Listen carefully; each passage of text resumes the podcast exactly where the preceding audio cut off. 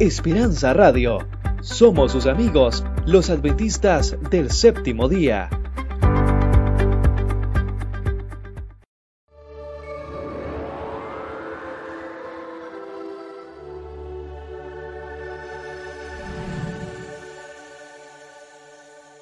La Universidad de Montemorelos presenta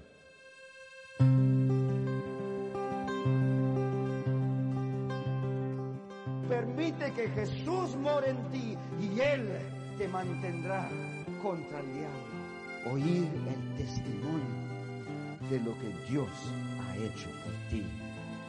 Atrevido, valiente. La oración es una forma de vivir. Nunca desees el poder, porque el poder corrompe. Mejor recibe la autoridad que Dios te dé entre los hombres y sé fiel con lo que Dios te da para hacer. Y así nunca serás grande, siempre serás siervo en las manos de Dios. Y cuidado cuando hay un siervo por ahí entregado a Dios, ¿eh? Al oír, nace la fe. Esta semana hemos hablado de probar que Dios es bueno.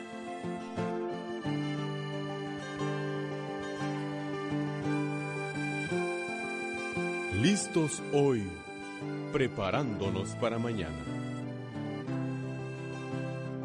Semana de oración con el pastor José Rojas.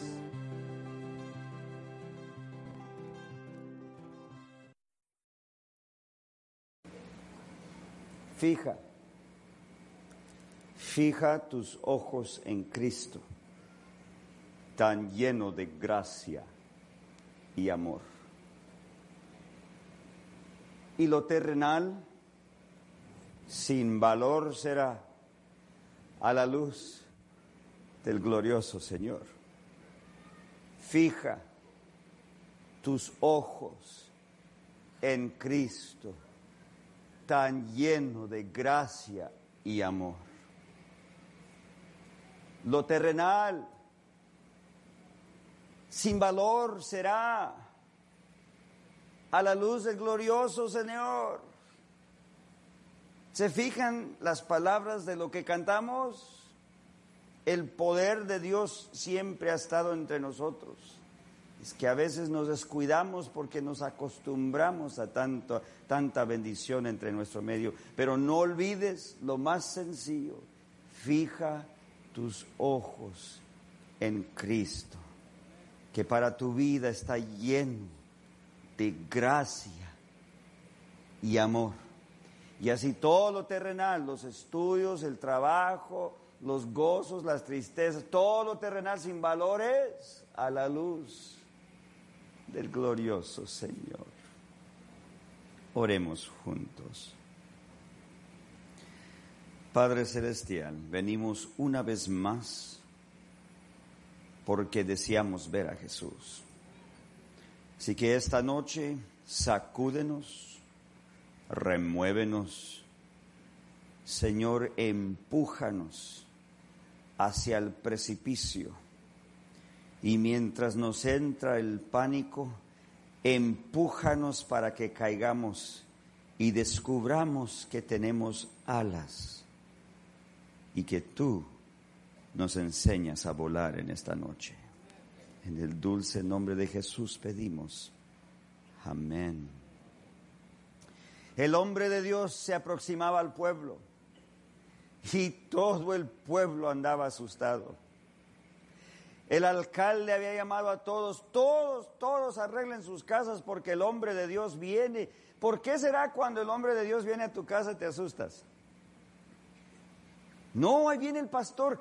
Todos pronto, saquen al perro, que agarren ese calcetín. A mí me toca cuando ando visitando gente, y adentro, agárrate, que, se calle la niña, y, cállate, no sé, vamos, ¿verdad que sí? ¿Verdad que sí? Y luego, ok, listo. Pastor, sí, amén. Pásele. No ha pasado en tu casa. ¿Por qué será que cuando el hombre de Dios viene a tu casa te da miedo?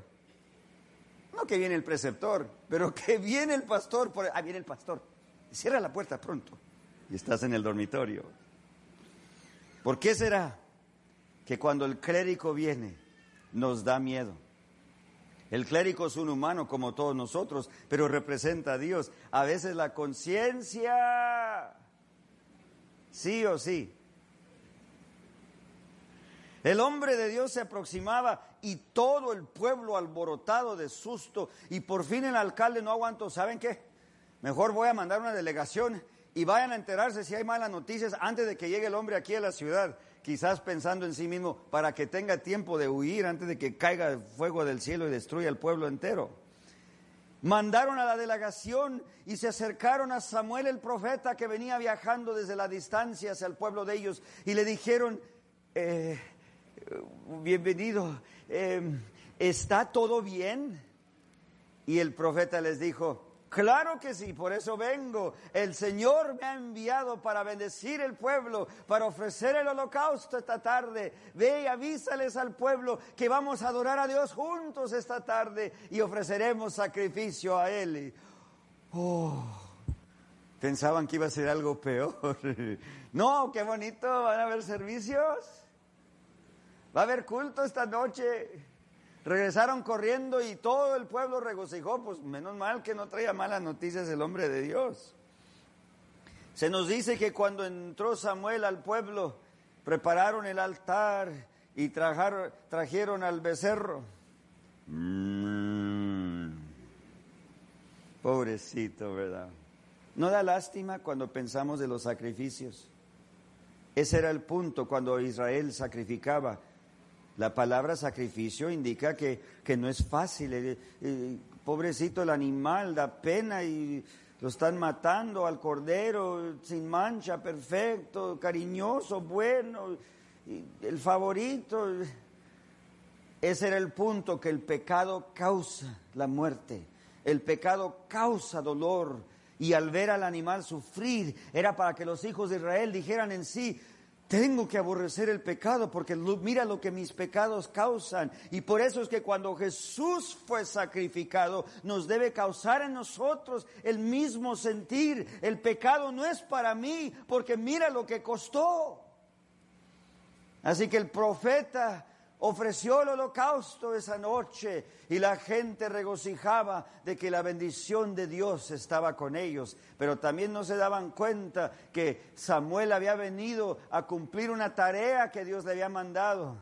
Quiso buscar a Isaí. ¿Dónde está Isaí? Imagínense el pobre señor que yo soy. Eh, está todo bien. Pidió por mí por nombre. Sustos y, dijo el profeta, usted tiene muchachos, ¿verdad? Sí, pues ya los traigo, muchos muchachos. Siete, ocho, son muchos. Quiero verlos, pero uno a la vez. Y como era la tradición en aquel entonces, eh, traían al más, al, más grande primero y, las cosas espirituales se disciernen espiritualmente. Y cuando el profeta vio al muchacho, vio que ese no era el que buscaba, de todo modo lo bendijo, le, le habló bonito y le recibió y, y, ya, lo despidió. A ver, ¿no tiene otro muchacho? Sí, a ver, a ver, tú, tú sigue, ven para acá. Y ahí vino y se puso ante el, profeta y nomás lo vio y supo que este también no es. Y luego el tercero y el cuarto y el quinto. Y así íbamos hasta que por fin el profeta dijo, por favor dígame que tiene por lo menos un muchacho más. Y dijo Isaí, sí, pero es más vago. Lo traigo allá lejos cuidando ovejas para que no ande haciendo daño. Allá no hay ventanas para quebrar. Y se la para, fíjese, se la pasa tirando pedradas no hayamos que hacer, ni cantan los servicios de canto. Y mejor para no hacer daños lo enviamos allá lejos que de por sí que alguien necesita pastorear las ovejas y allá no hará daño. Allá ve, ve, llámale a tu hermano. Pero ya ves que llama a tu hermano. ¿Verdad que los mayores, cuando se trata del más chico, no, nomás no? ¿Tú tienes hermanos mayores? Hermano, aquí sí. cuando se trata de ti. Yo tuve dos hermanos mayores, mayores ya me andaba. ¿Cierto? Y se imaginan cuando por fin el hermano se echó la caminata de dos kilómetros para encontrar a aquel. Llegó hasta donde estaba David con las ovejas. Mi papá te busca. ¿Qué? ¿Qué le dijeron? Yo no fui. No sé qué fue. Yo no sé. Pero parece que el hombre de Dios mismo anda allí. No. Vente, yo no sé, ahí te la explicas tú. Ahí le explicas a mi papá cómo, pero ¿qué le dijiste? Ay, ay, ay, ahora sí me va a ir mal. La vez pasada me fue mal por ti, le echaste mentiras a papi. No, es que tú arréglate. Y no quiso decirle, me imagino, ¿verdad? Un hermano mayor normal, normal. Llegando el muchachito el, profeta le ha de haber hecho plática primero, pero instantáneamente el profeta dijo, este es, revelado por el Espíritu Santo. El muchachito vino, se imaginan en la plática si fuera por acá, acá al lado del pueblo. A ver, mijo, ¿dónde estoy? No, pues para acá. Estoy en la primera secundaria. Qué bueno, mijo. ¿Cuántos años tienes? No, 12. Ya voy, ya voy para 13. Híncate, mijo. ¿Por qué? Yo no me hinco cuando me vaya mal. Mi papi me pega cuando me hinco. Primero me hace poner las manos así y no sé cómo le hace, pero duele. Híncate, mijo. Y luego que el profeta va produciendo un cuerno de óleo. ¿Qué es eso? Espérate, mijo. Pero qué te unjo, te unjo mi hijo, porque tú serás el próximo rey de Israel.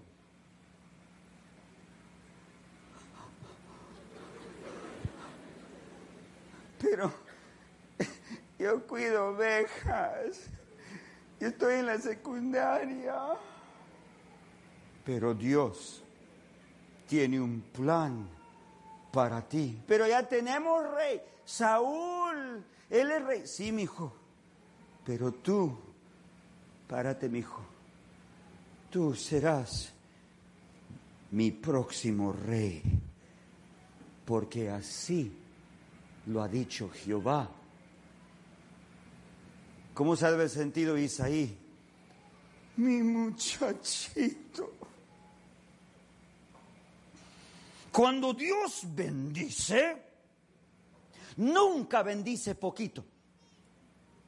Cuando Dios te bendice a ti, te bendice mucho. No hay límite, no hay precio cuando la bendición de Dios es derramada sobre nosotros. Aún a los niños, Dios bendice. No sé por qué yo me crié con la idea que Dios me va a bendecir algún día en el futuro. Uh, algún día si soy fiel, Dios me va a bendecir. No, no, no, no. Dios te quiere bendecir hoy y no poquito. Dios te quiere bendecir mucho. Y ahí mismo le, se le apareció una areola a David, ¿verdad? Y se volvió santo. ¿Sí? No creo. No creo creo que siguió siendo el de primero de secundaria. Dios te, tama, te toma tal como eres. Donde quiera que tú estés en el camino, ahí te encuentra Jehová y ahí te toma, tal como eres, pero comienza el peregrinaje con Él. Pero te ama tanto que no te va a dejar así. Él te va a ir transformando cada día más y más. Y es al mirar hacia atrás que te quedas picado de cuánto Dios te ha bendecido. Está como cuando viene la abuelita, ¿se han fijado?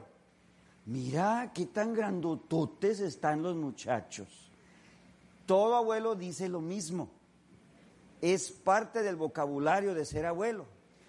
Si apenas ayer mi hija la traíamos así, ahora mírala toda señorita. Tengo once. ¿Verdad que sí? ¿Sí?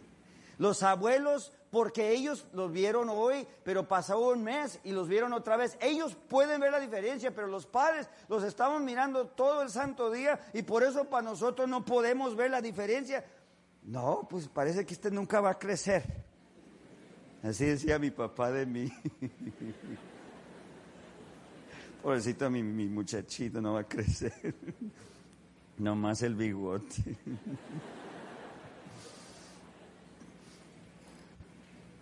Pero Dios te lleva en un proceso de crecimiento. Aunque tú no te des cuenta que estás creciendo cada día, Dios te está haciendo crecer. Y son los demás que no te ven en un tiempo y luego te llegan a ver otra vez. Oye, te veo más maduro en el Señor. ¿Qué ha pasado? No, ora por mí, ando bien mal. Es que pues tú siempre sabrás que eres indigno, pero otros podrán ver el crecimiento de Cristo en ti.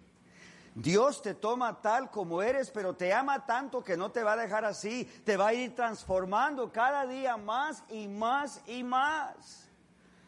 Pues ahí comenzó su peregrinaje David y váyase mi hijo, las ovejas lo esperan. Ya ve que su hermano ha de andar de mal humor allá que se quedó encargado mientras entraba al pueblo. Ya llegando David allá con las ovejas, continuó su trabajo.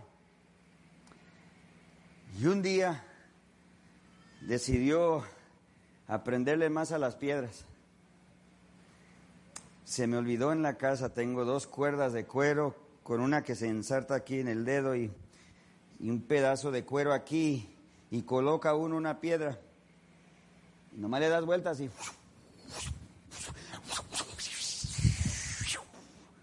y hasta hace ruidito la piedra. Y tira una de este tamaño. Y a los 100 metros de todo modo le pegas a ese árbol y todavía se hunde esa piedra. Deja la marca en el árbol. Es como tirar un balazo, usar una de esas resorteras. Pues este muchachito por allá solito, ahí practicando, tirando pedradas, y un día decidió comenzar a tocar la guitarra. Un amigo mío dirige, es presidente de la Sociedad Arqueológica de Norteamérica, no sé el nombre oficial, pero es la Sociedad Oficial de Arqueología en Norteamérica, y él lo eligieron presidente y, y es uno de los presidentes de nuestras universidades y anda bien contento. Y me mostraron una idea, una sugerencia del estudio del arpa de David, y a mí en mi criterio, parece más guitarra que lo que acostumbramos ver ahora de arpa, digamos las veracruzanas, esas bonitas de allá para el puerto. La, el arpa de David parece más guitarra. Y a mí, yo me supongo, pues esto, el arpa es el arpa, la tocamos así o así, es lo mismo, ¿no? Es arpa. Entonces, este muchachito se puso a tocar. Algunos creen que solo con lecciones se aprende el instrumento. Es cierto, con lecciones es, el, es la ventaja más grande, pero algunos de nosotros nunca tuvimos lecciones, dependimos del amor de Dios para aprender algo. Y él allá con las ovejas se ponía a tocar himnos y ya ven que las ovejas son los animales más sencillos que hay. Alguien una vez sugirió que la oveja es tonta, pero cualquier persona que ha trabajado con ovejas sabe que no, no es falta de inteligencia, son mansos esos animalitos. Y todavía sí vivimos en un mundo que cree que ser manso es faltar inteligencia, que cree que la humildad es falta de inteligencia. Al contrario, Dios nos enseña que ser manso es ser sabio. Saber cuándo hablar y cuándo no hablar es un arte de vivir. Y este David aprendiendo esas lecciones ahí de adolescente con, con las ovejas, tirando pedradas y todo. Y un día Va mirando en la distancia que había un león mirando a sus ovejas y movía la cola. ¿Qué pasa cuando un gato anda así?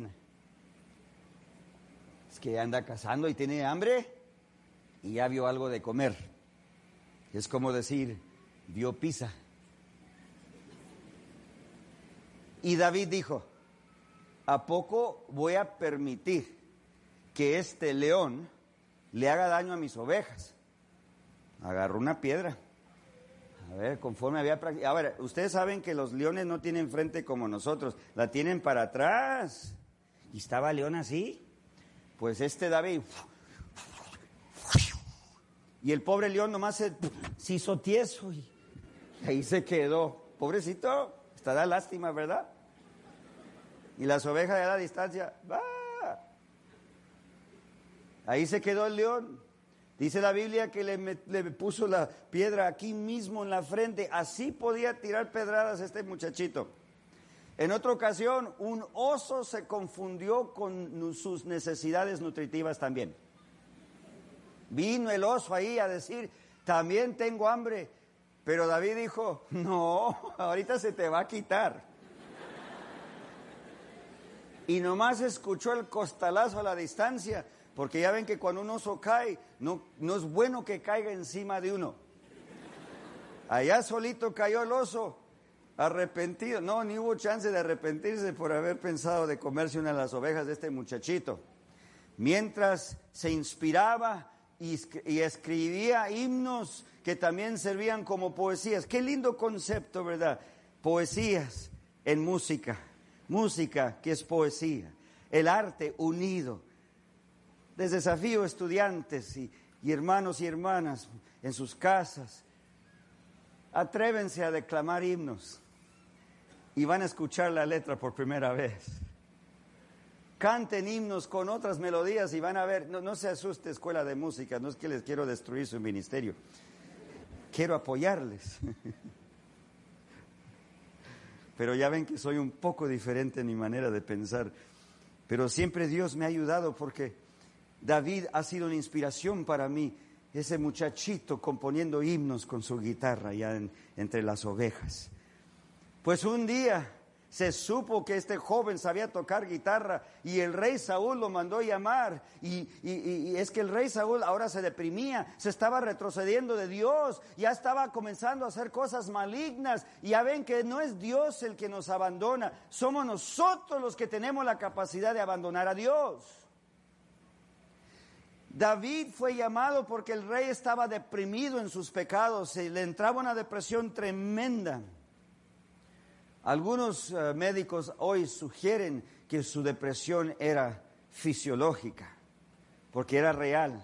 Mandaba traer a David y cuando David le tocaba la guitarra, dice que el Espíritu Santo descendía sobre el rey y experimentaba la paz y la bendición de Dios. Qué lindo, ¿verdad? El poder de la música.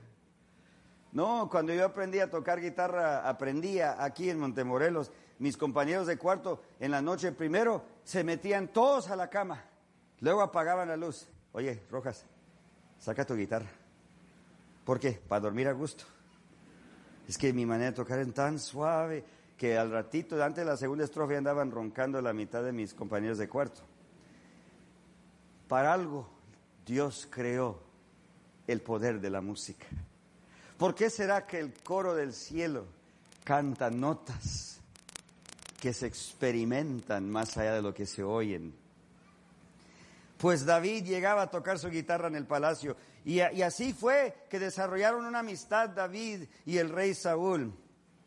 Pues pasó un tiempo, no sabemos cuánto tiempo fue, pero se nos dice que en una ocasión los filisteos vinieron contra Israel hicieron campamento en cierto cerrito y dice que Saúl, el rey Saúl, tomó a las tropas más avanzadas del ejército de Israel y se pusieron en otra lomita. Así que dos colinas, dos ejércitos y había un vallecito entre los dos. Pero que fue saliendo un grandulón de allí entre los filisteos, que medía casi tres metros de altura o sea, al entrar a la iglesia se daría un cabezazo bien dado allí por la viga. Tendría que agacharse el pobre.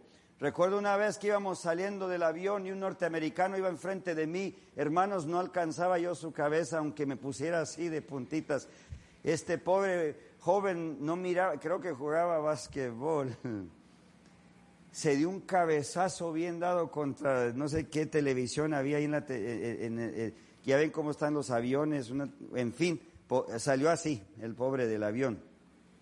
Goliat se llamaba. Qué nombre tan apropiado. ¿Ves un inmenso grandulón? Goliat. ¿Verdad que es natural? Goliat bajó de entre el campamento del ejército de los filisteos y dijo, Óigame todos los hombres de Israel, yo soy Goliat, el héroe de los filisteos. Vengo a darles un desafío, solo uno, que un hombre de entre vosotros venga contra mí. Y el que gane la batalla ganará la guerra. Si me mata a mí, los filisteos seremos sus siervos. Pero si yo lo mato a él, aunque estoy lo doble de su tamaño, ustedes todos serán nuestros siervos. Un voluntario, por favor. Y los soldados israelitas todos paraditos así. Ve tú, no, no, yo quiero ver a mis niños crecer. Yo quiero tener niños. Cada uno allí, nadie se atrevía a tomar el paso contra el gigante. Y así pasaba, y una de insultos se le fue la cabeza al gigante. Es que hombres de Israel, cobardes. Nada le duele más a un hombre a que le digan cobarde. No es cierto. Nada más tengo miedo. Pasó un día, fíjense, imagínense este ejercicio. Dice ahí en primera de, de, Samuel capítulo 17 que a Saúl, el rey de Israel, le dio miedo. El momento que te da miedo, te comienzas a olvidar de la fuente de la fuerza humana, Jesús. Si te da miedo, estás confiando en la humanidad. Si tienes fe, es que confías en Dios. Le dio miedo a Saúl. Nos dice en la Biblia allí que pasaron 40 días. Imagínense cada día todos para afuera a marchar. Bueno, sé los, man, los, mandatos en inglés, ¿cómo le hacemos en español? Halt, face, forward, halt. Ahora listos para los insultos de hoy. Tropas disciplinadas que han ganado grandes victorias para Israel. 40 días de insultos ya destrozados de fe, ya no quedaba nada de esperanza, ya el susto se había practicado tantos días que ya no había nada más que el susto que dominaba sus vidas. Hombres disciplinados, guerrilleros que sabían usar el arma, pero es que miraban a Goliat, no solo era el grandulón, tenía las dos manos libres, su pura lanza, a veces dos hombres se requería para... A ver, ayúdame con aquel lado. Era la lanza de Goliat. Su espada, una inmensidad de, de fierro allí, no cualquiera la levantaba. Y tenía a un hombre que le cargaba el escudo. Así que había un hombre cuyo oficio de tiempo completo era cargarle el escudo a Goliat. ¿A dónde vamos ahora? Ok. Qué suave, ¿verdad? Él siempre detrás, quizá le hizo un agujerito al escudo para saber para dónde colocarlo. Pero ese era el trabajo de este soldado chiquito. Hubiera sido mi trabajo. Detrás del escudo. Y así Goliat tendría las dos manos libres y podría hacer el daño que él quisiera, entrar a la batalla y este aquí enfrente y así siempre para abajo porque estaba tan grandotote. Los soldados de Israel totalmente desinflados, cuando de repente Isaí le dijo a David, ¿sabes, mi hijo? Todos tus hermanos están allá en la batalla. Qué batalla, ¿verdad? Ay, hay unos insultos por 40 días, tan y una pedrada se tira. Ve, mi hijo, llévate este canasto de tacos para tus hermanos. Bueno, allá le dicen pita bread, pero es una tortilla gruesa. Todos sabemos que eran gorditas, póngale como quieran. En El sábado le dicen pupusas, es lo mismo. Entonces, llévale este canasto de tacos a tus hermanos y tráeme un reporte de la guerra a ver cómo va la cosa. Qué extraño, ¿verdad? Ya no es así, no creo. No creo que podemos ir a ver la guerra un ratito, llevar un lonche allí y regresar a dar un reportito. No, la cosa está fea. no creo. Pues llegó David. Imagínense los hermanos del, ay, gracias. Mm, mm, mm. Los tacos de mi mamá. Mmm, mmm, qué sabroso. Oye, pásame la salsita. Ah, mmm, qué sabroso. Y dice allí, fíjense la astucia de este muchachito David. Le trajo un taco al capitán del ejército de Israel. Eh, capitán, eh, sí, mijo, andamos ocupados, andamos aquí en guerra, mijo. Pues los veo parados ¿Cuántos heridos? No, ni uno, mijo. Ni los veo sucios, ni sudados. Los veo quemados del sol. Todos. Mire, le traje un taco. Ay, mi hijo, gracias, mi hijo. Mire, quería hablarle. ¿Quién es ese gigante? Oh, mira, hijo. No te preocupes. Este no es asunto tuyo. Tú eres joven, tú eres la iglesia de mañana.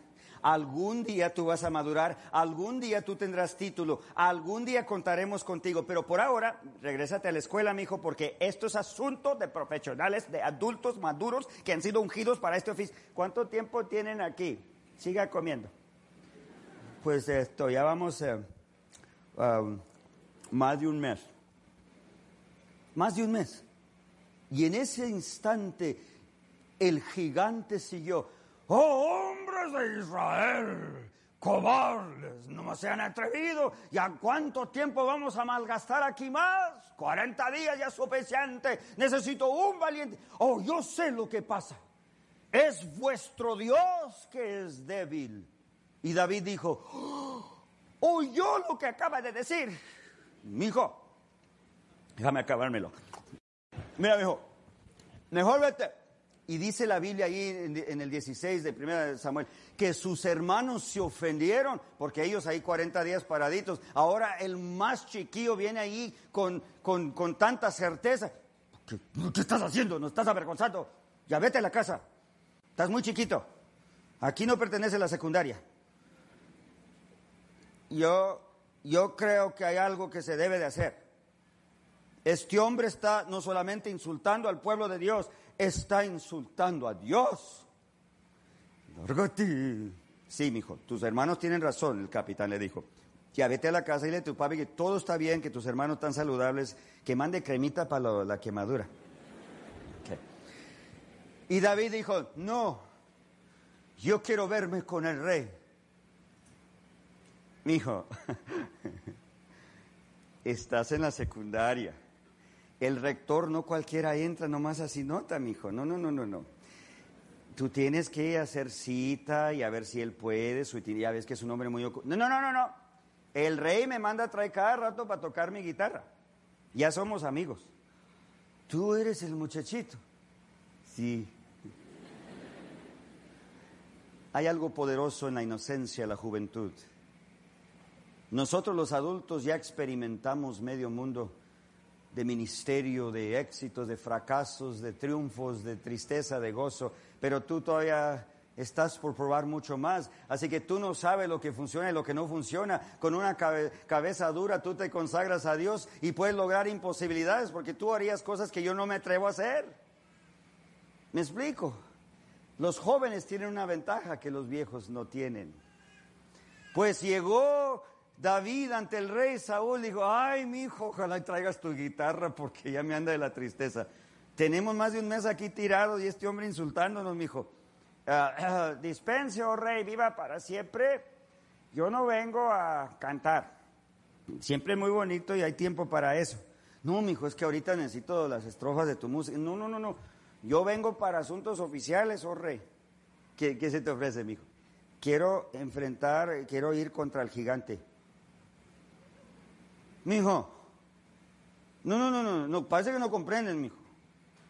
Hay mucha diferencia entre la guitarra y enfrentar a Goliat.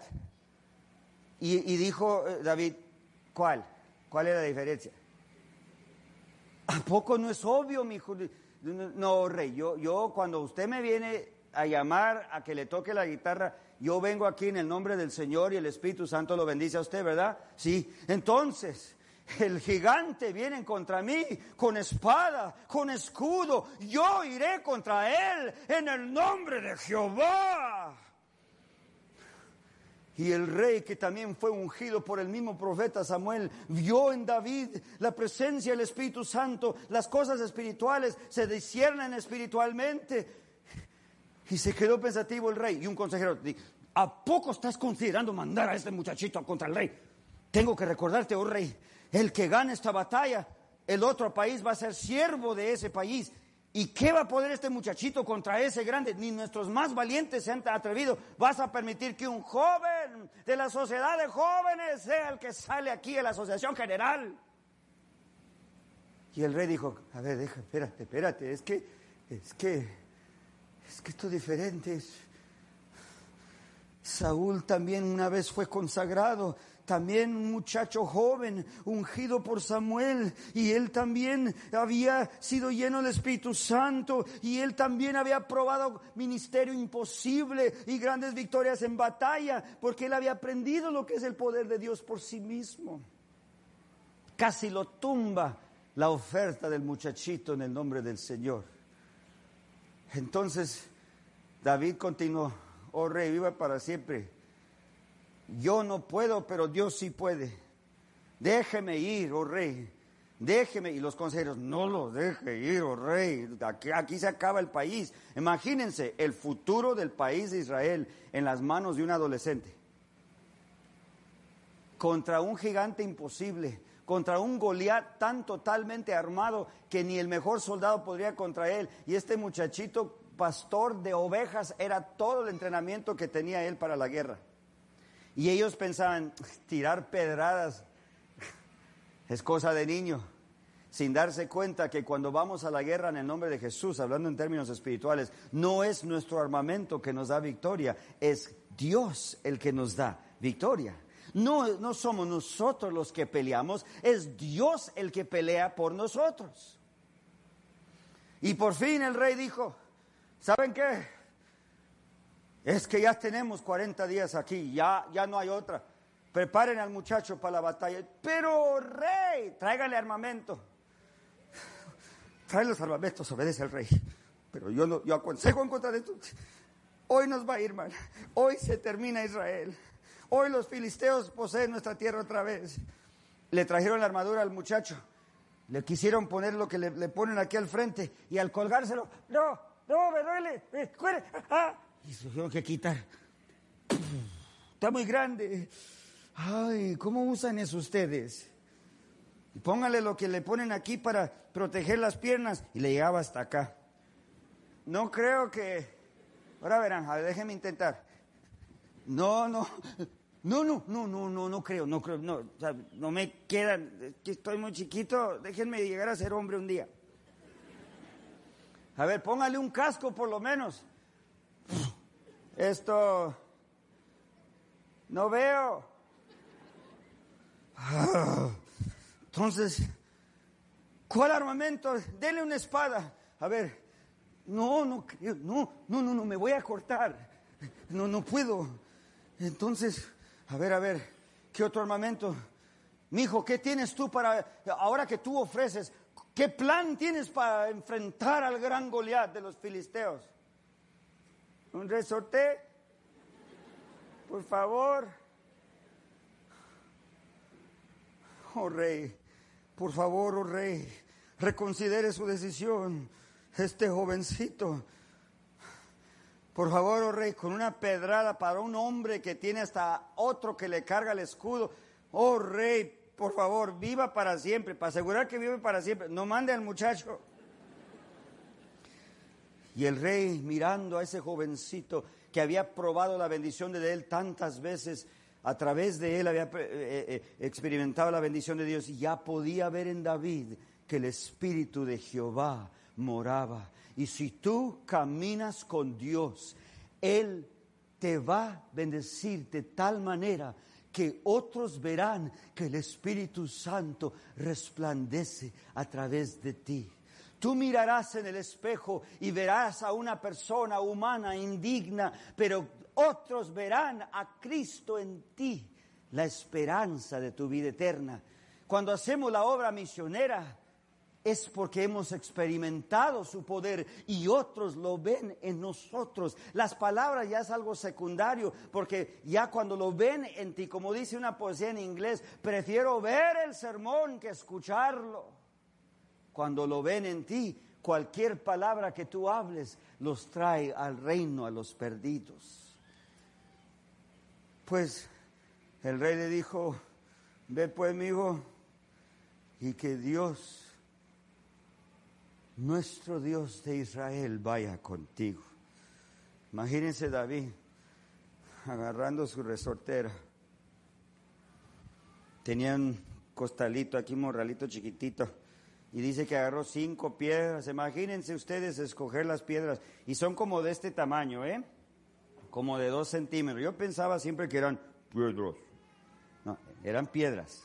Medias redonditas para que volaran bien. Entonces él las iba escogiendo. ¿Se imaginan los soldados de Israel? Oye, ¿a dónde va tu carnal? No me digas. Ahí va caminando hacia el... No, Señor. Un joven. La iglesia de mañana. Los que no son maduros, los que no tienen capacidad, los que tenemos que andar disciplinando cada rato. Eh, eh, señora Rojas, le llamamos, eh, lamentablemente tuvimos que darle a su hijo otra amonestación. Así acostumbraban mis padres. Y así es que muchos piensan de la juventud, algo que controlar, algo que vigilar, algo que castigar. Y, cuando tú firmas un contrato para venir a una escuela, eso es justo. Tiene que haber control, tiene que haber balance, tiene que haber orden. Pero es para enseñarte una disciplina cuando salgas de este lugar y salgas a un mundo grande donde no haya reglamentos, hayas aprendido tanta disciplina que tú mismo pones los límites como Cristo te da licencia. ¿Me explico? Y así David agarró las piedras y se las colocó y ahí va bajando el cerrito, dejando a sus tropas atrás y las tropas no pudiendo creer lo que miran. Y el muchachito va bajando el cerro y el gigante lo vio y el que cargaba su escudo. Y dice, dice Goliat,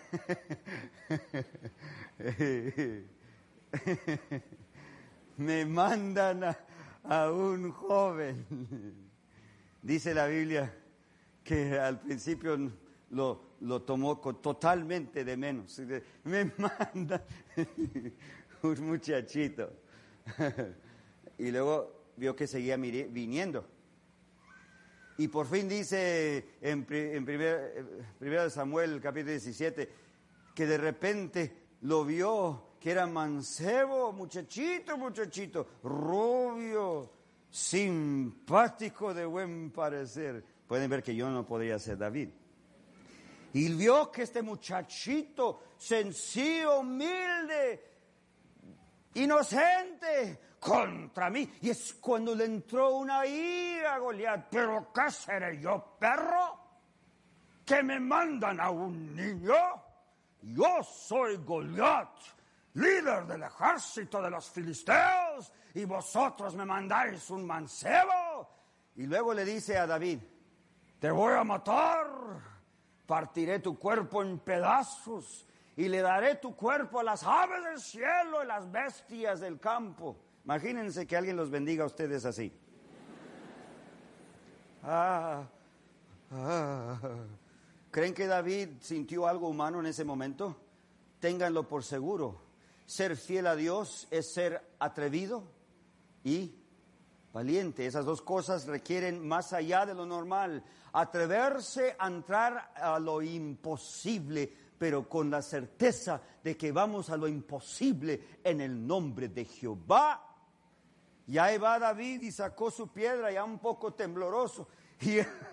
Y, el gigante, me va a tirar una pedrada este niño, hombre. Prepárate, mueve el escudo me va y fue cuando David, con una voz de gran, gran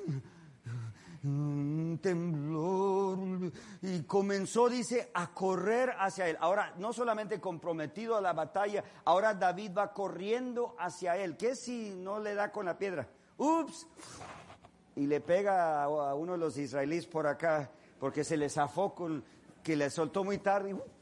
¡Ay, dispense! Imagínense, cuando anda uno nervioso hace uno cosas que, pero mientras iba ahí el nervioso, tú vienes a mí con espada y lanza y escudo y yo vengo y allá va corriendo a ti, contra ti, en el nombre de Jehová. Y al principio parecía como si fuese una mosca chiquitita, una manchita así para el pobre gigante, de repente la vio aquí.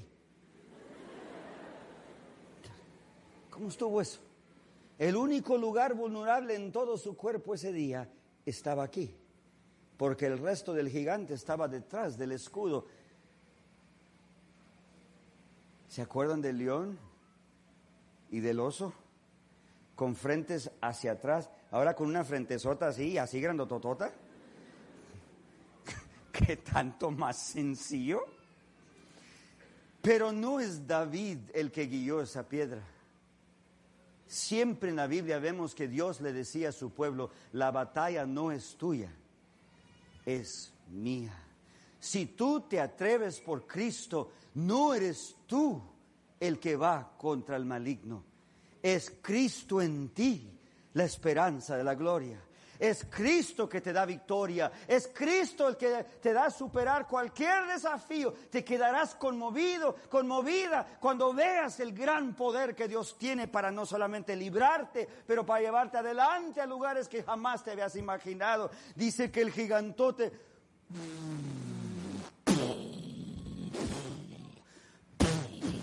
polvo por donde quiera. Esto es guerra. No hay nada romántico en la guerra.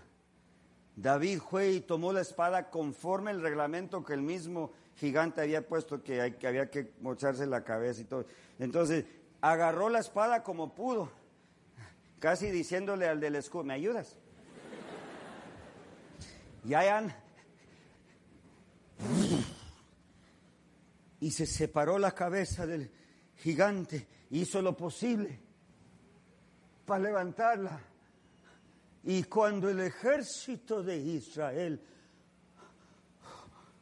mira lo que tu carnalito, también yo no lo creo, estamos lejos de las ovejas. Cuando los, el ejército de Israel vio lo que la mano de Dios había hecho, porque estaba comprobado que un jovencito no puede hacer esto, pero Dios sí puede hacerlo y Dios usa a cualquiera, no importa su edad, si la persona se entrega a Dios, será usado por el poder de Dios. Dios nunca te pregunta cuántos años tienes, tienes para saber si te va a bendecir o no. Si tú eres niño, conságrate a Dios y Dios va a bendecir tu niñez de tal manera que tú vas a ser bendición para tus amiguitos allá en la primaria. Si tú eres ya jubilado pensando que ya se acabó el ministerio, no. Ahora el papel ha aumentado. Todos mis mentores son ministros que han vivido, que ya eran pastores antes de que yo naciese. A ellos yo acudo. Yo voy a buscarlo. Mire, pastor, enfrento esta situación. ¿Qué consejo me da a mí? Ay, mi hijo, tú me podrías aconsejar a mí, déjame ser tu asociado. No, no, no, no, no, no, no. Usted, para cuando yo nací, ya tenía 30 años de ministerio. ¿Quién soy yo? Yo le necesito, usted necesito su consejo. Recuerden esto, jóvenes, busquen a sus jubilados, porque ellos han vivido. Busquen a aquellos profes de grande edad, porque ellos saben, más allá de los libros, lo han experimentado le cortó la cabeza. Israel se llenó de ánimo, ahora pues ya sin el grandulón, ya que peligro había. Los filisteos quedaron sin héroe, cada quien por su lado, y se agarraron a correr, y los de Israel vieron, atrás de ellos, vamos, y por dos cerros siguieron en pos de ellos, y hasta que los alcanzaron, y grande fue la victoria de Israel ese día. ¿Por qué? Porque Dios bendijo a un joven. Dios bendijo a un joven. Dios tiene un plan para tu vida. Así como Samuel vino a ungir a David, a decirle, todavía tiernito, tú vas a ser el próximo rey de Israel. Así Dios viene a ti en esta noche Quizás no sepas con, con, certeza cuál va a ser tu carrera. Yo nunca he podido saber cuál va a ser mi carrera. Lo único que quise ser yo, como les dije el otro día, yo quería ser tapicero y puse mi taller. Nos fue bien. Pero Dios tenía otro plan. Entonces me fui a estudiar para ser maestro, pero Dios tenía otro plan y me metió al ministerio. Y así Dios te va a guiar si tú lo permites. Si tú dejas que Dios te guíe, Él te va a llevar a lugares que nunca te has imaginado. Permite que Dios te guíe. Cuando yo me fui de aquí, fíjense tanto que hablo de Montemorelos, solo estuve aquí un semestre. Pero fue la transición de mi vida. Aquí me cambió la voz. Cuando iba llegando a Montemorelos, ¿cuántos años tiene? 14. Pero a los dos meses, 14. Amén. Y formamos el cuarteto Embajadores de Sión y me pusieron debajo. Y así fui desarrollando aquí las transiciones de mi vida. Por eso es que ese semestre fue de oro para mí, porque cosas importantes de transición aquí pasaron. Y aquí me vi con profesores que me miraron como su propio hijo, que me quisieron. Y aquí comprendí lo que hay entre el DF y Los Ángeles. Ah, no. Y, también comprendí lo sabroso como lo desabrido. Eh, me di cuenta que la vida no es toda dulzura, que también hay que ser fuerte cuando es necesario. Transiciones importantísimas. Por eso yo agradezco a Dios por mi pasadita en Montemorelos. Así agradecele a Dios por tu pasadita en Montemorelos. No, pastor, ya 11 años. Pasadita. David un jovencito entregado a Dios. Miren lo que Dios puede hacer. Y así va a ser contigo. Aquí hay líderes que me dicen, ay, pastor, es que todo el mundo aquí es líder. Tani puedo dirigir un servicio de canto aquí en la sociedad de jóvenes. Allá en, mi casa, allá eh, donde vivo, allá me pone encargado de medio mundo. Vengo a la universidad y no puedo hacer nada porque allá hay muchos líderes. Si el liderazgo no solamente se trata de esta plataforma, de los micrófonos, ¿quién dijo que el liderazgo se limita al ministerio público? El ministerio más poderoso, el ministerio privado.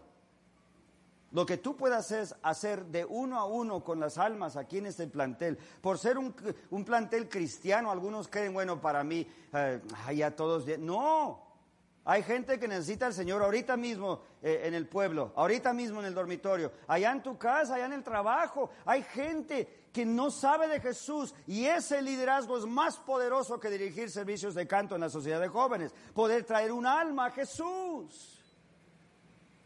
Todos aquí tenemos un papel que Dios ha preparado para nosotros. Y si somos fieles a Él, Él lo va a ir desarrollando en nuestras vidas. Te vas a quedar picado. Yo cuando me fui de aquí, al año y medio, prediqué mi primer sermón. A los 16 años comencé a predicar y estoy predicando desde entonces. Entonces yo huyendo de, ser ministro, pusimos el taller, luego, luego, eh, y, a los 19 años el Señor me metió a un distrito me hicieron pastor. Ya estando de pastor me dijeron, oh, y estudia teología. Ya teniendo distrito. O sea, pregúntenle a mi mamá, yo fui muy cabezón. Así que a cabezazos Dios me guía a veces.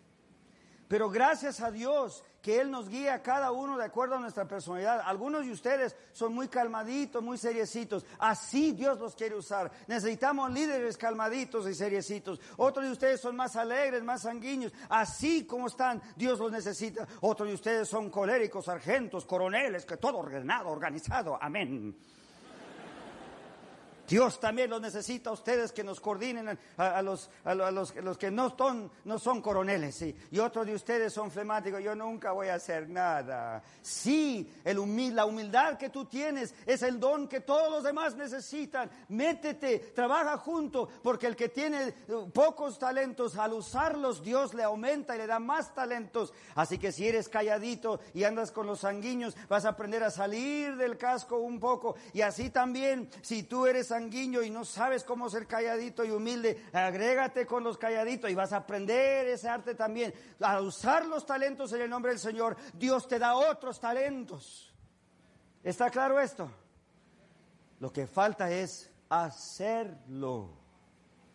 David agarró su resorte y fue a hacer la voluntad de Dios en guerra. Ahora tú, toma tu resortera y haz la voluntad de Dios aquí, ahí en tu pueblo, en tu casa.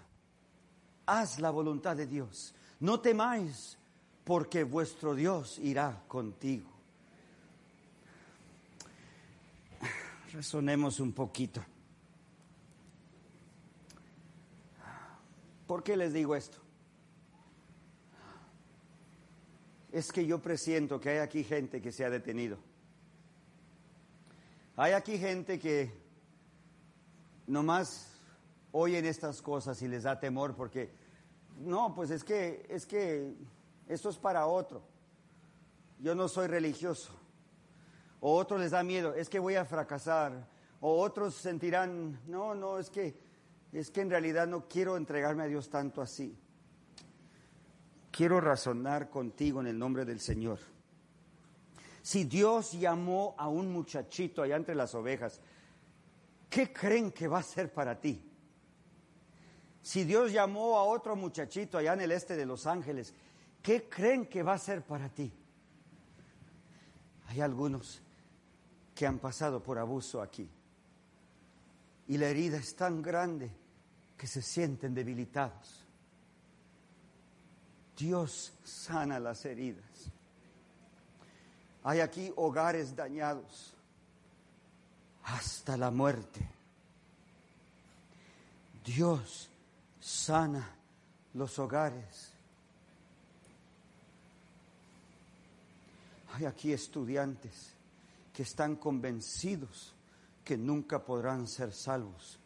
No solamente te salvará Jehová, te usará para salvar a otros. Así que sacúdete ya, ya que tanto, ya que tanto quejarte, si Dios ya conoce tus dolencias, entrégate a Dios, porque Él te unge en esta noche para un ministerio. Los que me conocen saben que yo vine de dónde? Del este de Los Ángeles. Yo vengo de la pobreza también, donde no había futuro. Y todavía sé que soy el mismo muchachito. Gracias a Dios. Pero soy el mismo muchachito con Cristo en mi vida, aunque no soy digno. Yo soy débil. Él es fuerte y por eso quiero que Él viva en mí. Yo no sé qué hacer, pero Él sabe todas las cosas, por eso quiero que viva en mí. Yo, yo no tengo sabiduría, pero Él sí es sabio y por eso quiero que viva en mí. Yo no sé hacer ministerio, pero Él para eso vive, por eso quiero que viva en mí. Así que no yo el que vivo, si Cristo en mí, sigo el mismo miserable humano, pero en las manos de Cristo. Y por eso es que Dios me da la libertad y la licencia y el privilegio de proclamar el Evangelio en esta noche, para que tú veas que si un miserable puede ser bendecido, tú también puedes ser. Mi mami siempre, como les dije el otro día, sirve de mi termómetro. Siempre. Ya se junta mi papá con ella. Mantente humilde, mi hijo, porque nadie es grande, solo Cristo. ¿Verdad que ella tiene razón? Una vez más, el anciano es el que nos enseña a vivir. La anciana que ha vivido tiene algo que enseñarnos. Búscalos y pides sus consejos en las cosas que tú enfrentas. Hasta el punto que mi ministerio fue creciendo y creciendo. Muchachito con un greñero hasta acá, yo era pastor. 19 años. A ver, busquemos en Corintios. Los hermanos que... ¿Y este? Es el pastor. No. ¿Y esa resortera? No. Y me decían los hermanos, es que no hay yo cómo decirle si pastor, porque usted está más chavalo que mis hijos. Pues dígame, mi hijo. Me los gané a todos, ya me traían de mi hijo. Oiga, mi hijo, sí, hermana. Vea qué bonito. Que le digan mi hijo al pastor. Así que también me regaña, mi hijo ya no hable así en el sermón. Ay, sí, hermana. Me agarraron confianza y mi congregación, mi primer congregación, nos volvimos familia. Y aún así recibía los consejos de los miembros. Una vez mis ancianos en mi distrito de Bakersfield me llamaron, me citaron, 22 ancianos. Ah, buenas noches, pastor. Pásele, siéntese. Tenían un pizarrón ahí. Eh, vamos a orar primero. Oh, Señor, haz que el pastor sea humilde y reciba. Oh, me di cuenta que es lo que me iba a pasar esa noche. Ya que hubo un amén, dije, hermanos, ¿qué consejo tienen para mí? Ah, muchos, siéntese, pastor. Ah, ¿Me permiten apuntar en el pizarrón? Sí, pastor, apúntelos. Tiene bastante gis. Que está viajando demasiado. Usted es nuestro pastor, no es pastor de todo el mundo. No anda visitando. Los estudios bíblicos andan faltando. Ya vamos cuatro que hemos tenido que salvar la situación. Y que las situaciones con los hogares no los ha estado atendiendo. Y el programa parece que no está tan bien organizado como debe estar. Y ahí vamos, una listota, hermano. Y al final dije, a ver, ¿alguien más? Y se desahogaron. No. Ok, puedo poner la raya aquí y sumarlos. No, no, eran muchos. Y fui caso por caso. Bueno, es cierto, hermanos, no tenía ningún negocio allá en Australia. Recibo su consejo, es cierto. No debiese haber aceptado esa. Si todos sonrieron. Eso, eso. En cuanto a la visita, son más de 700 miembros en el distrito. Si estoy visitando todos los días, hermanos, de todos modos no los voy a alcanzar a todos en un año. Por eso están ustedes, 22 y ustedes. Creo que si nos estudiamos esta lista estratégicamente, de acuerdo a sus dones, podemos coordinar. Oiga, sí, pusimos un círculo. Vamos a estudiar esto en la próxima junta de ancianos. Y así, cosa por cosa, donde me quedaba el zapato, es cierto. La regué, salí de bombero. Entonces, al final de la reunión, le pregunté al primer anciano hermano, ¿cuántos años tiene usted? Perdón que le pregunte. Dijo, tengo 67 años. Hermano, antes de que yo naciera, usted ya era anciano de iglesia. Hermano Merino, ¿cuántos años tiene usted? Yo, todo de 62. Cuando Tania entraba a la primaria, usted ya era anciano de iglesia. Y así fui hablándole a los ancianos que eran ancianos o más de edad del que los demás. Y les dije, ¿qué soy yo más que un ministro cuando los tengo a ustedes como ventaja en el ministerio? Y ahí nos unimos a orar todos juntos. Aprendí esa noche a someterme al consejo de otros líderes. Estudiantes, hermanos en sus casas, en el Internet, aprender la humildad a tal manera que sabes someterse al liderazgo de otros. Porque si te sometes en el nombre de Cristo, entonces tú puedes ser con ellos.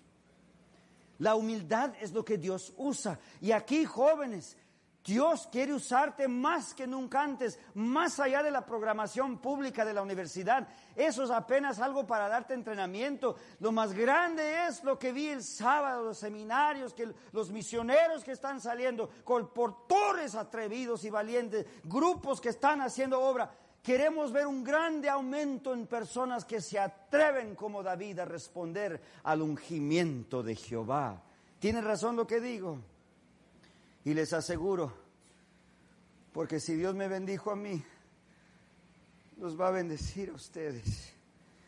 Yo he aprendido, he aprendido que yo no puedo hacer nada, pero Dios puede hacer todo. La primera vez que el presidente de los Estados Unidos me citó a la Casa Blanca, me sentí como David con mi piedrita. Pero no fui a ese lugar por la honra y de seguro no fui por la gloria. Fui en el nombre de Jehová. Y cuando Dios dio a un servidor gracia en ese lugar y comenzaban a buscarme sus asistentes, o el mismo presidente me decía, mándenme traer a Rojas porque lo necesitamos en esta junta. Mi mamá me decía, ¿qué has hecho, mi hijo? Yo, yo decía, yo no sé. Yo no, fui a buscar nada. No puedo ni explicar cómo pasó, no me di de voluntario, nomás caí eh, ahí, no sé cómo decirlo. La mano de Dios va más allá de lo que tú sepas pedir. Y paso grandes sustos a veces porque es una responsabilidad muy grande, enorme. Pero me doy cuenta que ahí también son humanos, que también batallan con sus hijos, que tienen problemas en sus matrimonios, que entran agripados, estornudando ahí con pañuelos. son como tú y como yo. Y al siguiente día de estar en la Casa Blanca, me encuentro en un hogar humilde allá en, en Phoenix, allá una casitita sencillita, y la hermana pide, ay pastor, disculpe que la del tiradero, hermana, qué privilegio para mí estar en esta casa. Esta es la que más conozco, porque esa Casa Blanca está tan blanca que da miedo, da miedo que va a ensuciar uno algo allí. Y recuerdo que la primera vez que me invitó a comer el presidente había bajado al baño y cuando ya iba regresando, uno de los que estaban ahí comiendo también me dijo, oiga, ¿me puede traer más de esto? Pensó que era el mesero. Qué honor, qué honor que me perciban de siervo, un siervo de Dios. Y así Dios me mantiene enfocado yo soy ministro del Evangelio, no soy político, no soy republicano ni demócrata, no soy ni PRI ni PAN, yo soy un hijo de Dios que depende de Él. Y así Dios en su misericordia ayuda a que pueda ser ministerio.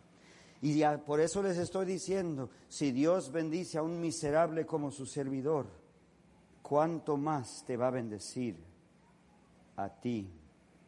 Atrevidos valientes, porque Dios tiene un plan específico para tu vida. Quisiera dedicar para la honra y gloria de Dios otra versión de mi himno favorito.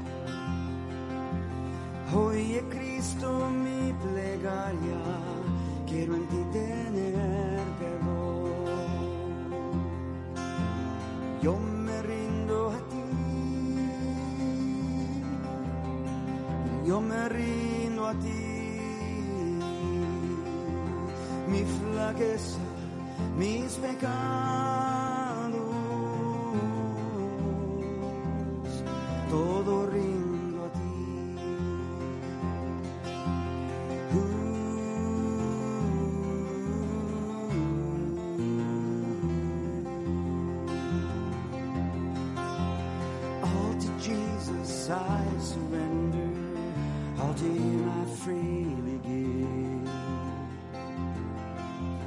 I will ever love and trust Him in His presence daily live. All to Jesus I surrender, humbly at His feet I bow. Oh, the joy of full salvation direction. Take me, Jesus, take me now. Io me rindo a ti, io me rindo a ti. Mi flaquezas, mis pecados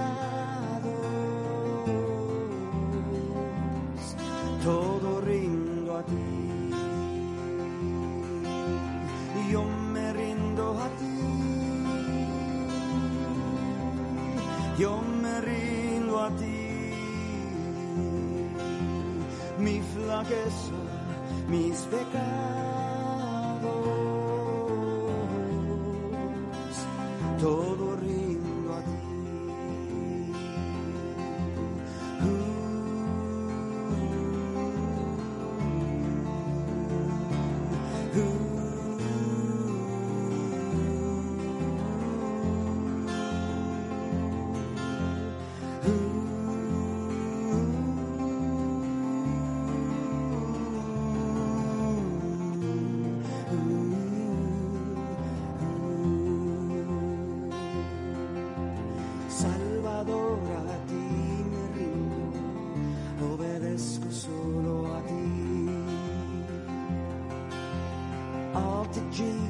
I surrender, all to Him I freely give.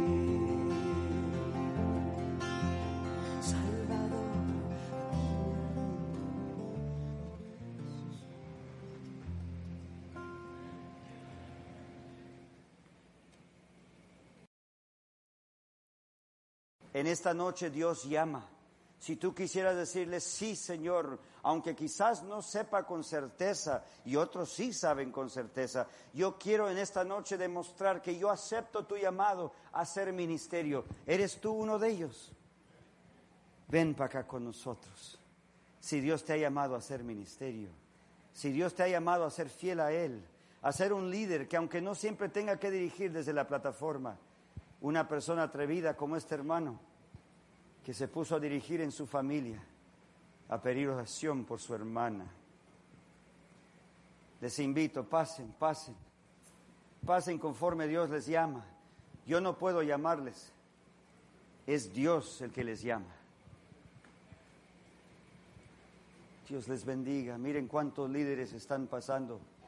Saben ustedes que cuando yo pasé ese semestre aquí, yo no hubiese pasado tan fácilmente, porque yo nunca me consideré rey. Digo, estoy pensando en David, líder.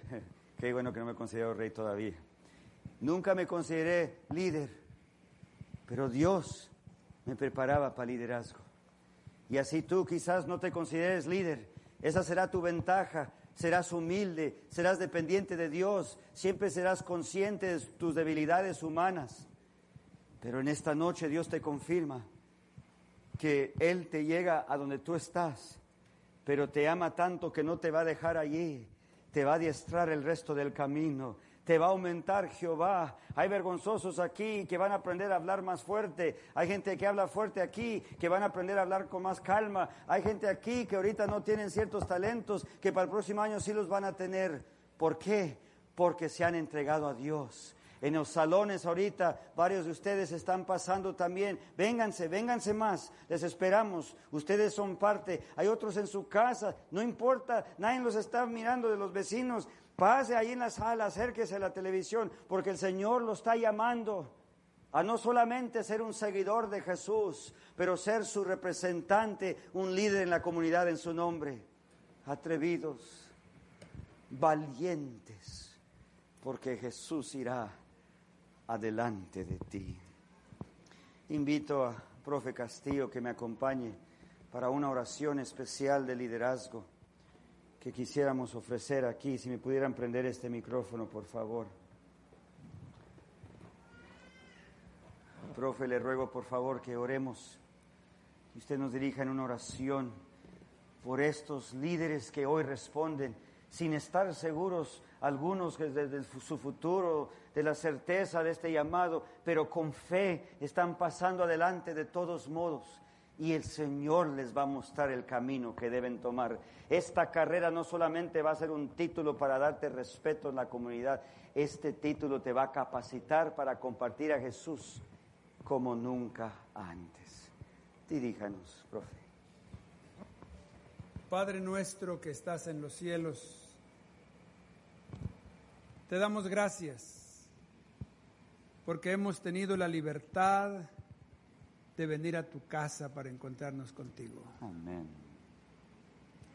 Gracias, Señor, por tu palabra. Gracias por el ministerio de tu Santo Espíritu que ha tocado nuestros corazones. Gracias por la invitación que el pastor Rojas ha hecho en tu nombre para nuestros jóvenes. Tú conoces a nuestros jóvenes te rogamos, Señor, que los uses como instrumentos humildes, puestos en tus manos, dependientes de ti. Úsalos como misioneros. Amén. Úsalos para ayudar a sus amigos. Úsalos para ayudar a su familia. Úsalos para ir cerca Úsalos para ir lejos. Úsalos para atender las cosas sencillas. Úsalos, Señor, para ir tras lo imposible. Tómalos en tus manos, son preciosos. Tienen debilidades, pero te aman. Amén. Amén. Hoy han venido al frente, se han puesto en pie. Tienen el deseo de servirte. Te ruego, Señor, que alejes a Satanás de sus vidas y ellos puedan tener el poder de tu Santo Espíritu Amén. y como un ejército en tus manos terminar la tarea que nos has dado. Amén. Te ruego que bendigas a los niños, a los adolescentes, a los padres que miran en sus casas o a través de la internet. Te rogamos también que tu Santo Espíritu descienda sobre nuestros hogares, Amén. Amén. sobre todo nuestro campus, y que los niños, los adolescentes, también puedan ser guiados a los pies de nuestro Señor Jesucristo. Gracias Señor por escucharnos. Nosotros no tenemos méritos, pero nos hemos puesto en pie y te hablamos confiados en los méritos de nuestro Señor y Salvador Jesucristo. Amén. Amén. Amén. Amén.